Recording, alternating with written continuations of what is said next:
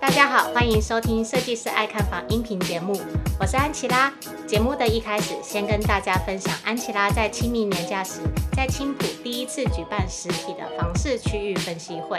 因为当时很急又很赶，然后还发生出出彩的事情，导致我那时候紧张到全身发凉。但是我真的要感谢安粉们，当天现场还是来了二十六位，甚至不少是搭高铁，还有从台南上来的，早早的就入场报到。最后分享会结束时，许多人也都有留下来感谢我提供这么有用的资讯。其实我真的是非常的感动，未来会再努力多办几场实体见面会，大家多多互相交流。喜欢节目的安粉们，记得五星追捧加留言哦。今天邀请到的来宾，哇，不得了，是个重量级的。因为安琪拉当初第一次接触到房地产知识，就是拜读过他的书。起初一开始也是新手小白，觉得买房离我好遥远。一直到看完这本书，我才懂房价高低不是问题，关键在于找出被低估还有增值的好房子。那我们就来欢迎 House 一二三执行长艾丽老师。Hello，大家好，安琪拉好，还有各位安粉，大家好。啊、哦，我真的很开心能够见到艾丽老师，因为说真的，我当初看房子的时候啊，嗯、在青浦看房，我就是看着艾丽老师的线上课这样子一路学习过来的。好荣幸啊！对，而且呢，真的我就是透过我的部落格分享，很多人就跑去听老师的那个实体分享会。嗯、呃呃，谢谢你帮我们推广。那我也很好奇，老师你当初是怎么踏入房地产的领域呢？呃，其实我会踏入房地产一开始的原因，其实跟很多人其实不太一样。就是很多人会想接触房地产，很有可能一开始都是因为想要买一间自住的房子，对，就是、对吧？对，那其实这也是很很普遍，就是常见的，就是因为我们都有住的需求嘛。嗯嗯。对，但是我那时候其实比较特别是，呃，因为我其实我从大学毕业之后都是一直在租房子，然后刚结婚的时候其实也都是住公婆家的楼上。所以感觉上好像没有那么急迫的一定要买房子的压力，嗯嗯，哈，但是呢，那时候因为刚好我娘家的爸爸他就是有投资股票，然后有失利嘛，所以我当时其实是很想要，觉得我应该开始学一些理财。好，那其实我一开始也跟很多人，可能刚开始接触理财的时候，都会碰到的就是股票，啊，甚至也有做过选择权跟期货。哦，那有赚吗？哦，没有没有，我觉得 选择权跟期货这件事情很靠。人的投资的智慧是看人性吧？啊，对对对，我所谓的智慧其实是就是指人性哈，就是很有可能你呃赚可能就哎好像蛮好赚的，每天好像两三万两三万，对，可是一赔的时候就是整个月的全部都不见了。嗯，而且当时我还在上班嘛，我觉得我真的没有办法去负担这么起起伏伏的投资对我的心理的压力。对，啊，更何况是还要在开盘的时间还要看盘，这件事情对我来说我觉得太难兼顾了。所以你反而觉得房地产是一个相对比较稳健、有固定现金流的投资。对，而且我那时候其实就是因为刚好有个朋友，嗯、他那时候就是很积极在看房子，然后他都是以收租为主，嗯、所以他有点像是我一开始入行的一个师傅。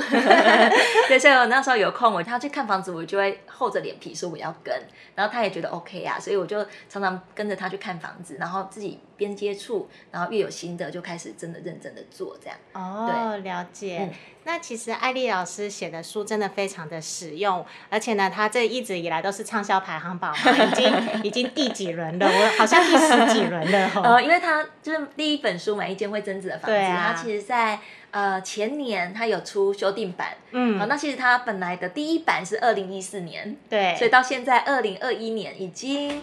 哇，已经七岁了耶！对啊，到 现在还是屹立不摇。对对，到现在就是托大家的福，他目前还在就是排行榜的房地产类别的前几名这样子。对，所以就是真的，如果有兴趣要买房看屋的时候啊，可以上网购买老师的《买一间增值的房子》的书，然后里面有很多很实用的知识。那其实，在里面的书中啊，你也有提到，首购族其实是可以从小屋换大屋的。对，就是说你也方便跟安粉们分享一下。以小换大的概念吗？因为虽然说我已经呃 了解了你中间的那个所谓的什么经济的那一个原则，嗯、对，对，但实际上可能很多人会觉得说，我在我的时间内，我想要买的房子并没有符合，嗯，那我为什么一定要屈就于买小房？嗯嗯，其实啊，我觉得对首购来说啊，有两个要考虑的点。第一个就是，如果你现在是在租房子的话，嗯，其实有一个很现实的、实际的支出，就是我每个月的租金。对，那我们就会先来比较一下说，说如果这个租金我拿去缴房贷的利息，嗯，我们先只考虑利息这件事就好。因为利息跟租金有点像，都是丢到水里就不见了嘛。对，所以我们可以先来换算一下，说，哎，那如果我拿这个租金去缴房贷的利息，也许一开始这个房子不见得一定都符合我要的区域或坪数，嗯，但是也好过于我每个月都在缴租金，嗯、然后都丢到水里，不见得好。对，对，所以我才会觉得说不一定要一次到位。那刚刚安琪拉提到一个，就是以小换大，嗯，哦，那它其实基本的原理呢，我举一个呃最粗浅的数字的案例。大家可能会有点感觉哈，就假设呢，我现在买一个总价一千万的房子，嘿，那如果我要贷款八成，我会贷款多少？八百万，对，八百万。所以呃，我们先姑且不论，我可能还要中介费、税费这些，我们就光看它的头期款好了。嗯，好，所以你看我贷款八百万，表示我的头期款要多少钱？哎，要两百万。两百万，好，所以我花了两百万，然后贷款八百万，买了一间一千万的房子。假设这个房子呢，我租了几年之后。我中间的房贷，假设我真的都用宽限期，然后呢都没有还本金，所以我本来的八百万还是一样八百万，嗯，嗯，啊，就是我的贷款没有减少，因为每个月都在付利息而已嘛，对，哈，就当成我本来是要付给房东的租金，我拿来缴房贷的利息，好，那但是如果假设我要卖的时候，这个房子它增值了，变成一千两百万，如果假设我用一千两百万把这个房子卖掉，请问我会拿回多少的现金？拿到一千两百万的现金哦，不会呀、啊，我还有一个八百万的贷款要还，对不对？啊，说错了，是四百万的现 金。对，四百万的现金，答对了。所以你看呢，我先把啊八百万的贷款还掉之后，我就会拿回四百万的现金。这四百万的现金，如果我要当下一间房子的头期款，假设我下一间房子也是贷款八成。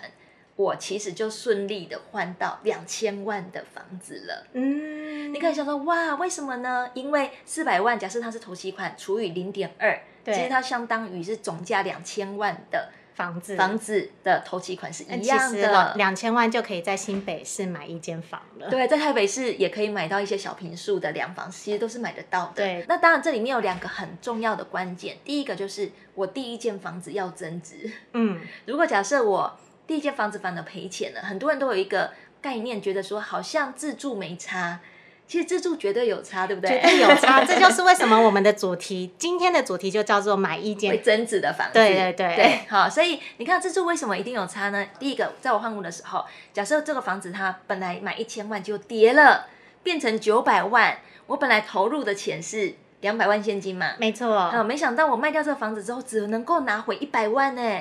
那就很衰。对呀、啊，那我这一百万，我就要想说，哎，我要换屋，那我还要再贴钱，对吧？嗯，没错。所以第一个，如果我要换屋的话，我第一个房子有没有增值，绝对会影响我下一间房子可不可以越换越好。对，所以呢，这是艾丽老师所说的，就是我们在买自住的同时啊，其实更首要的就是要看它的增值性。还有另外一个，你可能想，哎，反正我又没有要卖房子，好像真的房价跌跟涨都跟我完全无关。哎，有关系吧？我觉得有什么有关系？对，你觉得有什么样的关系？我觉得有物价通膨的问题啊。哦，对，还有一个是什么心情的。感觉对吧？对啊，就会觉得说我花钱买的，然后结果还赔了，就是还贬值了。对、哦，那我不如就直接放在银行里面，虽然说没有办法抗通膨，可至少账面上还是稳的，是的，对吧？没错。所以其实自住还是要考虑它的增值性。所以我们刚刚说，你如果要以小换大，越换越好的话，第一个就是原来的房子要增值。嗯。但同时间你也发现，哎，就算我换成两千万的房子。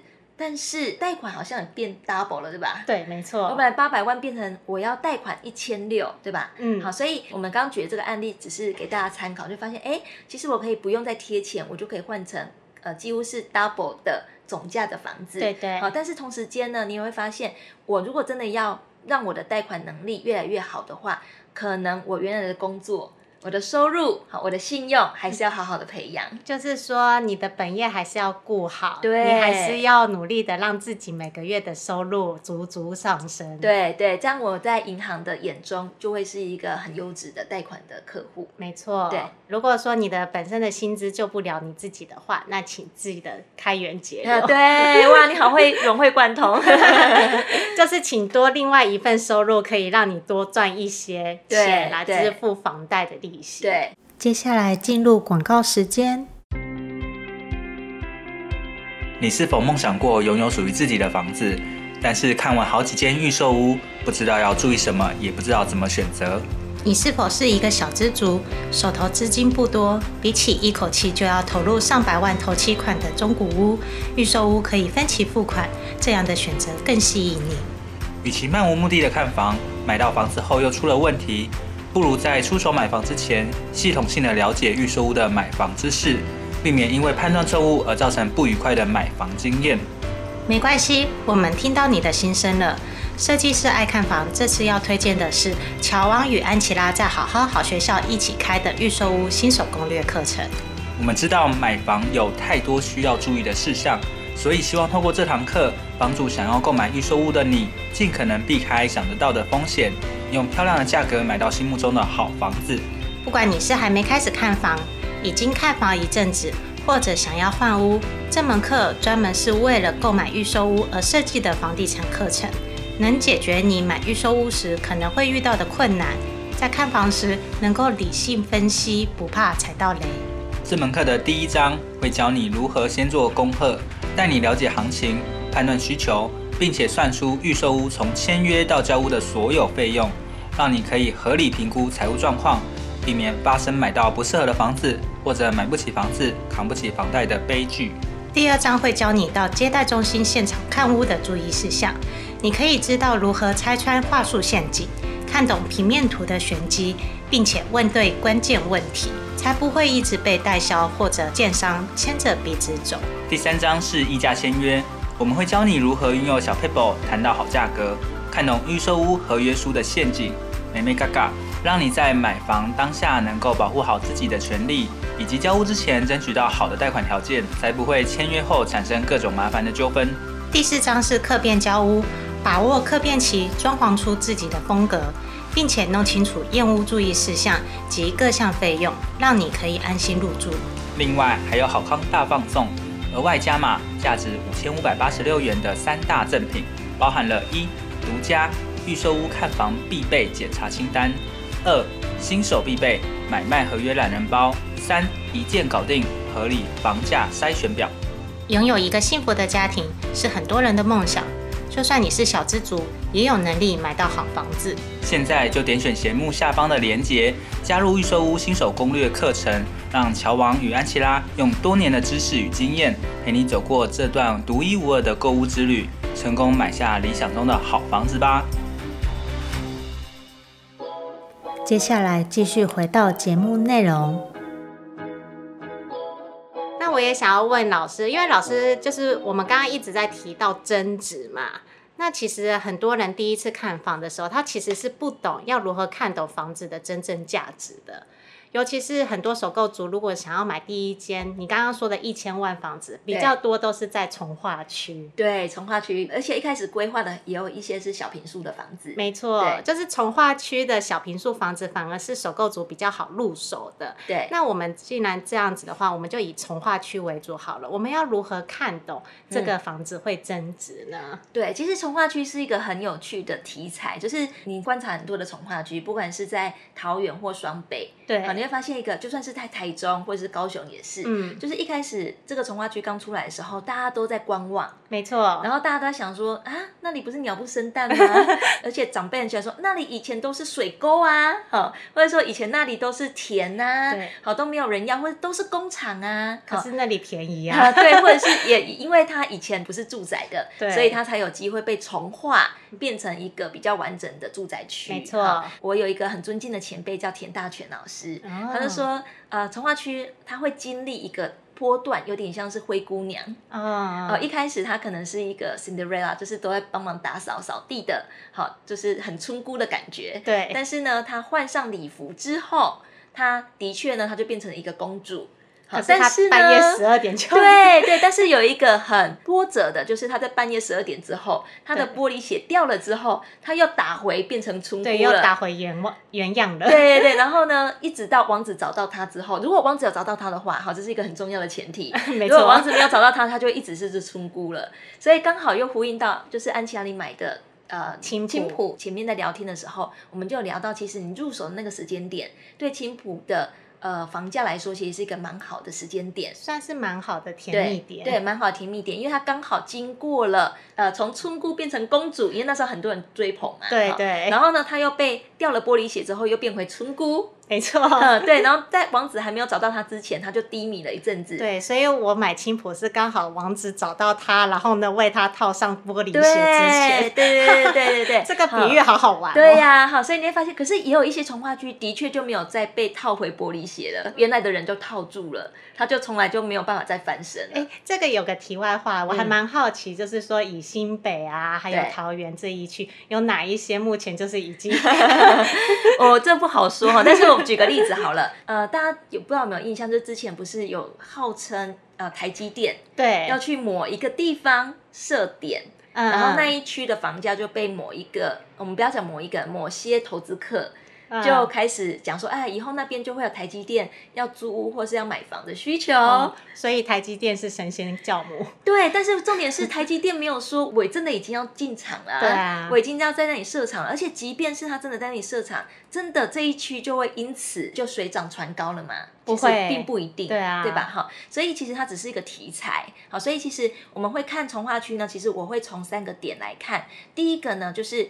我会先看它的机能，就它的这些机能到底什么时候会到位，嗯，以及这些机能的题材是不是真的会发生？了解。啊，所以其实我觉得青浦很有趣，反而青浦那时候人人都在讲说啊，那里就是会泡沫啊。我那时候还看过一个，我觉得。很有趣的比喻，或是很有趣的笑话。哦、好，想知道，想知道。他说呢，以前一开始在炒青浦的时候，不都讲说桃园航空城。对。然后当他二零一六、二零一七那时候，就是在笑说啊，青浦炒不起来，鬼城啊。还鬼城的时候，他说，哎、欸，航空城只是少了一个字，你猜少了哪个字？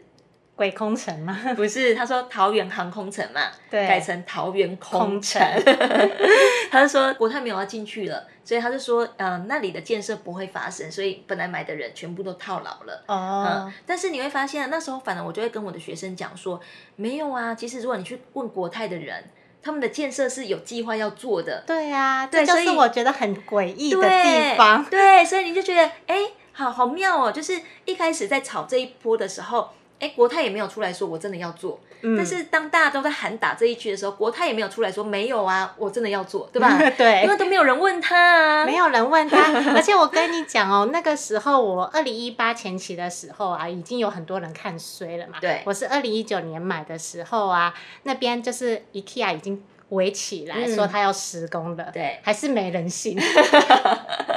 难道那一区围起来的，IKEA logo 是代销放的吗？对，就是没有人信这一件事情啊。我就想说，花了 fuck，你有没有实际来过青浦这里，看到这边的基地名称写什么？对，所以其实我会看的第一个就是机能，包含它的交通，包含它的商场，包含它的学校，还有例如说医院。嗯，因为毕竟如果是一个全龄化的，就是从小到老的都能够住的宜居的环境的话，其实医院还是蛮重要的。对，但这个医院就不一定要像学校或公园这样走路就走得到，但至少要是交通方便的。没错没错。对，好，所以第一个我会先看的是机能，跟它到底什么时候到位。第二个呢，我其实也蛮在意它的腹地的。哦，为什么，叫腹地呢？就是它的腹地最理想的情况是它有个框架。嗯，嗯，我们都知道供给跟需求，对不对？对。我最害怕的从化区的种类就是它没有框架。你不知道它的边边在哪里，就不晓得它到底有多大。对，什么什么样的情况？你来猜猜看。台北有一个从化区，我大概能够知道。淡海新市镇吗？对，淡海新市镇，你答对了。就是它并不一定说它的整个新市镇没有框架，但是那一块腹地真的太大了，嗯、而且是连没有被划进湿地从化里面的人也都说它是淡海新市镇。因为反正那一边全部都是卖 view 的嘛，嗯嗯，对，所以其实我很害怕这种腹地太大的，因为呃，当需求还没有那么多入住的时候，嗯、它就会变成有很大的供给，然后有很多的卖压，不代表那一区真的没有涨，但是会变成你要卖的时候，你要卖的时间会特别久。重点是大家也不清楚你的这一区，就像台北市是有一个区域的，对，那你的腹地到底又在哪里？对，你没有明确。对，好，所以其实我觉得供给跟需求在从化区其实还是发生的，嗯，腹地不要真的太大。举例来说，淡水新市镇其实这几年都还是有涨的，对。但是你会发现要卖屋的时候，它的周期真的就会比一般的从化区卖的更久，嗯，因为真的有太多人在卖了。好，所以我觉得这是就是蛮可惜的。好，然后再来呢，我们还是会看一个就是入场的价格。OK。好，所以其实呃，我们有时候常在讲说没有不能买的房子，但是的确，如果你买的价格真的太贵了，就算它的条件很好，它也不容易再涨了。没错。对，所以其实我们在看从化区的房子的时候，我觉得有一个可以比较的标准，就是。呃，因为从化区就是一个新化的湿地嘛，对对，所以它的生活机能比较没那么方便，但是也因为它目前还没那么方便，它才有可能那么便宜嘛，没错，所以我就会跟它附近已经成熟的商圈那里的房子，目前的房价多少钱？哦，就是拿附近的已成熟的城市，然后去来比较这两个之间的区域行情，对对对，然后最理想的情况是，如果呃我旁边的。就附近最接近的成熟的商圈的房子，大概屋龄十年内的新古屋，我现在从化区里面的新房子，不仅比那些新古屋都还要便宜，嗯，甚至还可以便宜个十五趴到二十趴，我就会觉得这个从化区很有条件。可以补涨上来，哦，这个我真的很有感受，嗯、因为我当初看青浦的时候，我也有先看中立。哦，对，嗯、中立市区的房子也是差不多三四十万，对对，然后是新古屋，我就觉得说，那我买预售屋才二十几万，我当然要入手，啊。对啊，你看到一个三十万，一个二十万，中间就差了三十三趴，对。对吧？哈，更何况我比的是它是屋龄十年的房子，没错，跟我是完全全新的房子，嗯嗯，好，所以呃，举个例子，像呃台北前一阵子很。风行的两个从化区，一个是央北，对，另外一个就是板桥的江翠，嗯，好，所以你看到当央北一开始第一个案子跟第二个案子还有四十几万四字头，然后五十出的那个价格，其实我就觉得是很甜的，嗯，原因是因为它跟附近的大坪林，啊比较的话，你就觉得哎，它的价格真的有有明显的落差，对，好，那再举个例子，像江翠从化区一开始推出来的时候，它的价格也的确是有感觉到甜蜜点的，嗯嗯，因为它比起。呃，新版比起江子翠，比起新浦，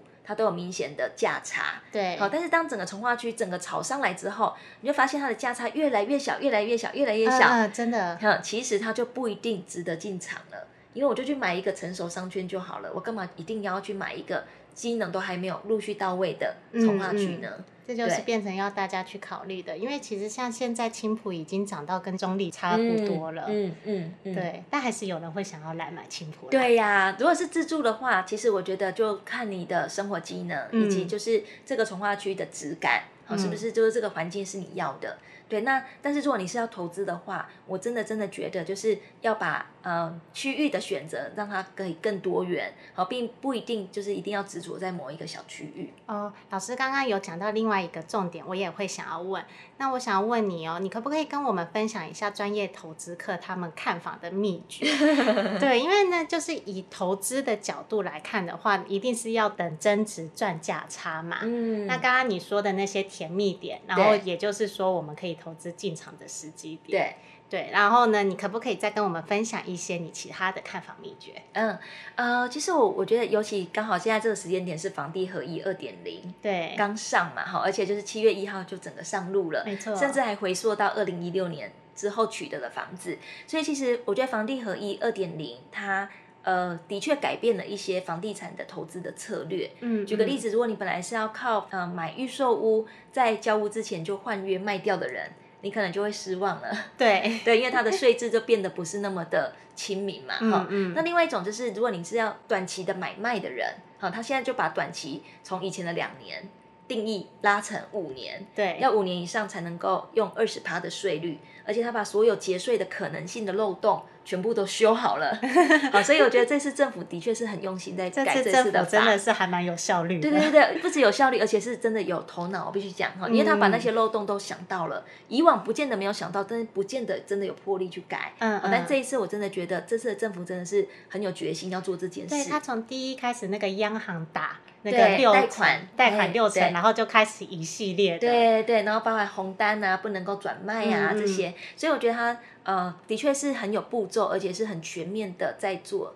就是房市的改革哈，其实另外一方面，我们可以思考说，呃，政府这样子做其实是更有利于我们这些想要买房自住的人。对，的确，因为其实我对于去年到今年年初的房市，我觉得很 crazy。我也觉得超 crazy 的。对呀、啊，其实有很多房仲都跟我们讲说，有时候他收到客人的委托，他觉得说，哇，这什么巴拉价，就是说太贵了。他觉得屋主怎么会心态高成这样，就是要这个价格？对，没想到他们卖掉的时候，他们也觉得不可思议，哎，怎么这么贵的价格还有人要接啊？对，他们都觉得不可思议。所以到这种情况，其实就表示房市已经完全脱离了理智的层面了。这样其实是一个很危险的讯号，即便是对我们这种就是有资产或是要投资的人来说，因为。泡沫对整个国家跟对所有的人，其实都不见得是一个好事，嗯嗯、因为整个金融体系都会有危险。没错，对，所以其实我觉得政府让整个房市健全，这个的确是一个很好的方向。好，但对我们来说呢，就是呃，如果你真的想要买一个会增值的房子，反而你就要用比较长期的观点来看。举个例子，如果你是要自住的人。哦，就像刚刚安琪拉提到的，我的第一本书《买一间会增值的房子》里面就有提到自住等增值。对对，那自住等增值呢？其实在这一次的房地合一二点零，其实它就完全没有影响。完对对，完全没有影响。即便你是五年内卖的人，也都没有关系哦。为什么？因为我们自住还有一个东西叫做重购退税。哦。所以我如果再买了另外一间，我换屋的时候，我就可以把我第一间缴的税再申请退税回来。就好了，好，所以其实对蜘蛛来说，呃，它几乎完全真的都没有影响，零风险，对，这么说，对，就完全没有波及，然后而且还可以让投资客变少，他才有机会买到相对合理的房子，嗯嗯，对。那另外一个呢，如果你是要投资的人，反而呢，我就会觉得价差虽然是重要的，但是它就变成不是最重要的事。反而是长期收租这样子的概念，对，对，反而是它的现金流很重要。嗯、但现金流呢，其实，呃，我就会觉得说，因为你是要持有五年，其实五年的时间你觉得长不长？好长哦，很长啊！如果你的小孩子今年上小一，五年后就是他要升国中了，对，对啊。好，所以我觉得其实很长哎，哈。所以五年其实有很多的变数，但如果你要把钱放在房地产，我就会觉得，如果你纯粹只是觉得这个地方会涨，你就赌它五年。我真的觉得它的周转性太差了，嗯嗯，反而是如果你这个钱放在这里，它的收租的租金你也觉得是漂亮的，就有点像是你在买一个股票，它有它的值利率，嗯，一样，我就觉得这个比较值得。嗯，那五年后你如果真的要卖掉，它又有增值的空间，这样就可以让我中间持有的时候有现金流。卖掉的时候又有增值，我真的觉得对投资来说会比较有智慧。我觉得这样也比较好啦，因为其实呢，我们通常买这种就是收租的房子，我们自己也会做一番整顿，然后呢租给需要的人。对，那这其实是会有一个正向循环在。嗯嗯嗯。但是但只是说，我们提到收租，其实又有分成两种，嗯，一种是整层收租，另外一种就是大家也曾经听过的，就是把它隔成套房收租。对对。这两个你觉得哪个租金的效益会比较高？整层收租吧，隔套啊，它是隔套。对，因为隔套的话，我可以把它分成更小的单位。嗯，但的确呢，隔套它的门槛又比较高。对，所以它包含了法规，啊，包含了我要申请的装潢，都要去申请合法的竣工。嗯，好，所以它的它的确它的门槛比较高。好，但是某方面说，它的投报率又会比整层收租再更好。嗯，了解，所以这就是一个更进阶的一个房地产知识啦。对，如果有兴趣的话，可以来上艾迪老师的 好，也可以来听我们的讲座啦。哈。因为其实包含我们刚刚说的自住等增值、整层收租跟呃隔套收租，它里面有一些关键点，其实都会在我们的讲座里面，其实都会带到。嗯嗯嗯。对，然后也非常感谢老师的分享哎，因为其实老师今天分享的时候，甚至还有提到房地合一税二点零的影响，这也是大家最常想要知道的部分。因为我之前啊，我就有一个粉丝，他说，哎，他担心房地合一税会不会影响到我们？我心里想说，嗯，应该是不会。啊，他他是自助客吗？自助客啊，不会啊，不会影响啊。对，然后呢，贷款也不会影响，我们还是一样领八成。对，其实像现在的，呃，我觉得对房地合一二点零之后，我自己的看法是，呃，会维持价格差不多平稳，嗯，呃，但是它至少不会再疯狂的追高，对对、呃。然后另外一个是，反正它的量会缩，因为有很多的短期投资客暂时就观望不完了，嗯，对。但是这个量缩其实对整个房市是比较健康的，但同时间也表示，如果真的真的你是在积极看房子的人。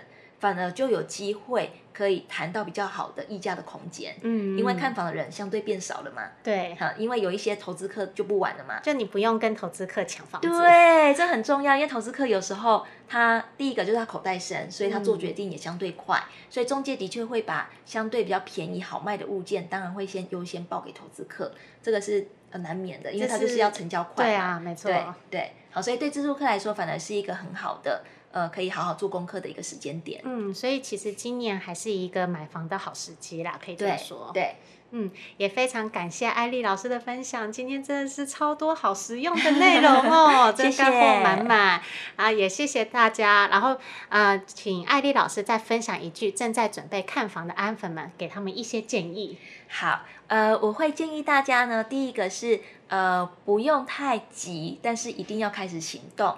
因为如果你完全都没有设定任何的时间目标的话，你就会发现这个明明是一个重要但不紧急的事，它就会被无限期的。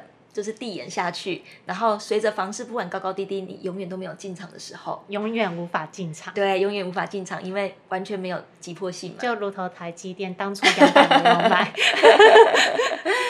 现在追高也不容易。都只能说早知道，早知如此，何必当初？对，嗯，好，谢谢艾丽老师，那我们就下期见喽，拜拜，拜拜。听完这集节目后，你觉得哪些部分对你有帮助？或是印象最深刻的呢？欢迎至 YouTube 和 Podcast 下方留言告诉安琪拉，并且分享这期节目给你需要的朋友。如果你也想要买房的话，安琪拉在脸书上有一个私密社团，只要在脸书上搜寻“小资族聪明买房”，就可以找到这个社团，与大家一起分享许多买房大小事。如果你喜欢这集音频的话，记得在 Apple Podcast 上订阅。并五星追捧加留言，或者在设计师爱看房的 YouTube 频道上按订阅追踪，并且开启小铃铛。谢谢大家的收听，我们下次见，拜拜。